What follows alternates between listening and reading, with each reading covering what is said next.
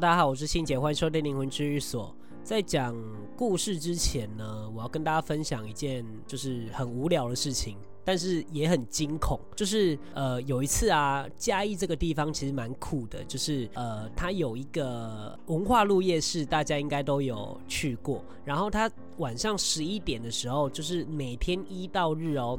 晚上十一点到凌晨四点都会有一台垃圾车停在那边。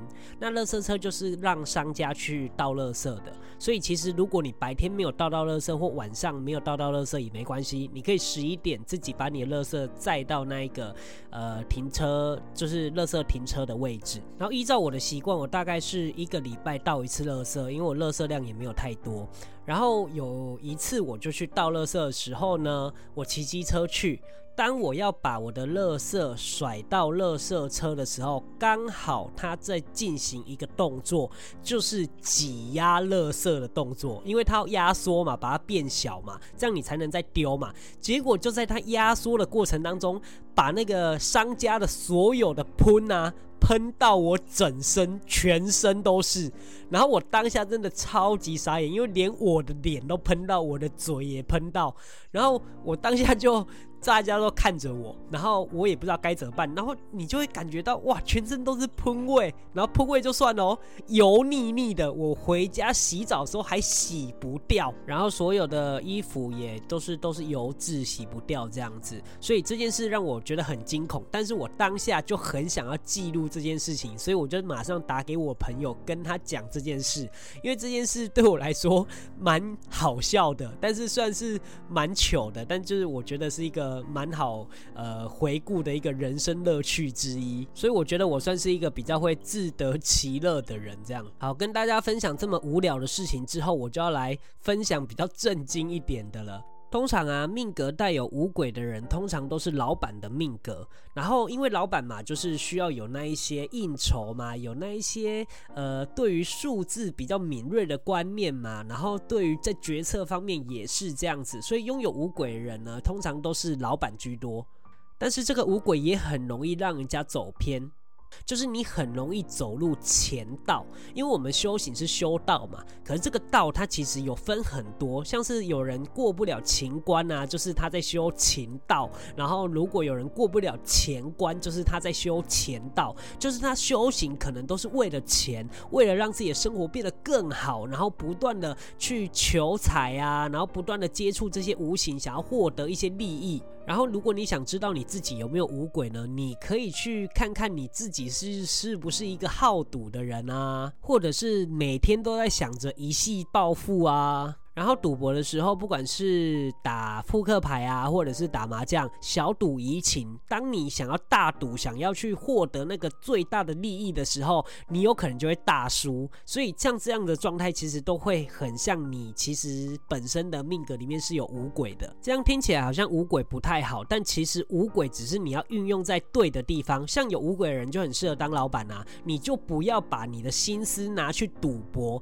而是去做创业这。这个动作去当自己的老板，那你当自己的老板的话，你当然就是会有很多的胜负心啊，会有很多那种决策型的一些选择，其实也很像赌博的一种，但是你就只是把你的赌运用在你的专业上而已。所以其实有五鬼的人有好有坏，就看你怎么样是使用你的武器，这是比较重要的。那当然，这个五鬼的东西跟偏财又是比较不一样的。偏财，我记得我以前在某一集 Podcast。有讲过，大家可以去搜寻一下，就是偏财跟正财的一些累积啊，或者是显象出来的样子是什么。所以不要再说，如果你没有偏财就不能学投资，投资是未来的趋势，也是一种专业，你要把它当工作一样去学习，这样子就比较不会有太多的问题。然后啊，我们刚刚讲的五鬼其实是无形的五鬼，但是如果要讲有形的五鬼，就是五鬼的传说。五鬼其实又叫五瘟，也就是五瘟时。使者这五个使者分别是春温张元博、夏温刘元达、秋温赵公明、冬温钟士贵。总管中温的是史文业，那这五个人呢，他其实是呃，大家都各司其职，在无形里面，他们算是有自己的职业这样子，也就是天上的小神啦。那如果从无形的角度来看的话，我自己觉得，就是当你拥有五鬼的时候，有可能你的灵里面的某一个辈子有学过五鬼的这一方面的一些呃专业，也就是他们的脉源，有可能是学他们那一派的。所以你在生下来之后，你带着先天带着那个东西，其实就是五鬼。那就是带着那个你曾经学过的专业，然后最后我们会运用五鬼去做我们该做的那一些专业的创业。所以我自己觉得我自己就很像是以前有学过投资的感觉，所以我在后来我都是自学，就很像是我只是把以前学过的东西拿出来用，然后再增进它这样子。那我这边要解释一下犯五鬼这件事情，其实刚跟我刚刚讲讲的那个五鬼有点不太一样。犯五鬼其实在我们无形里面算是一种因果的种类。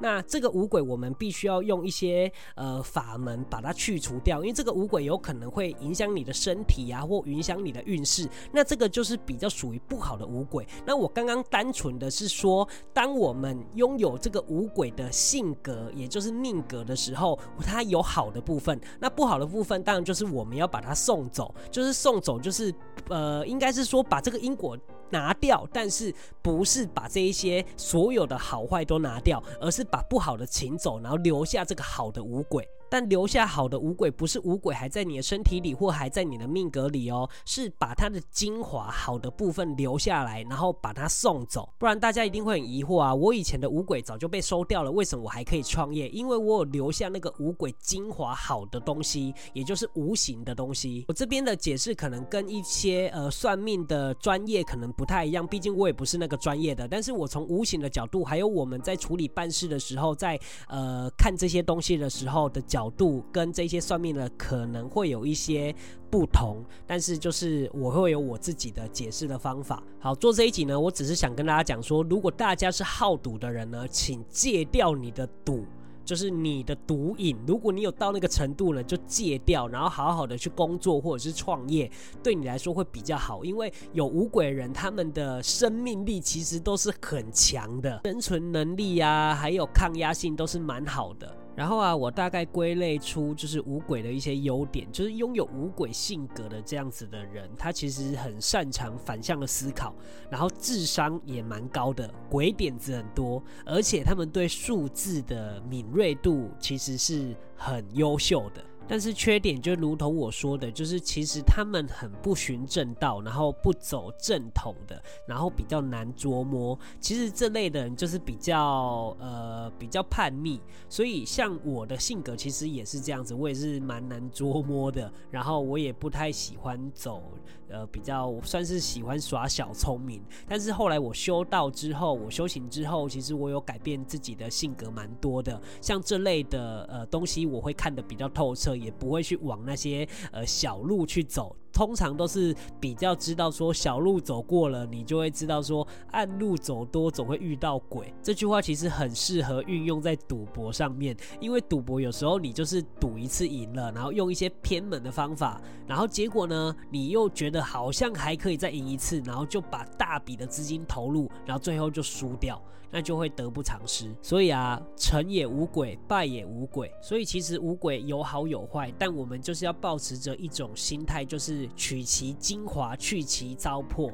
对任何事情，我觉得对人生的所有的面向都是以这个态度下去，你就可以知道说，哦，把好的留下来，然后把不好的丢掉，这样子对我们人生一定会有很多的帮助。好的，那这一集呢，我就分享到这边。大家如果还没有追踪我的 IG 的话呢，赶快去追踪。如果你还没有去 Apple Podcast 上面留言的人呢，也赶快去留言，我都会看哦。最后，最后，如果你觉得这一集有受到帮助，或者是有一些启发的话呢，请你不吝啬的抖内赞助灵魂居所，灵魂居所会把这些钱呢，捐给徐生源这个单位。那谢谢大家收听灵魂之所，我是信姐，我们下次见，拜拜。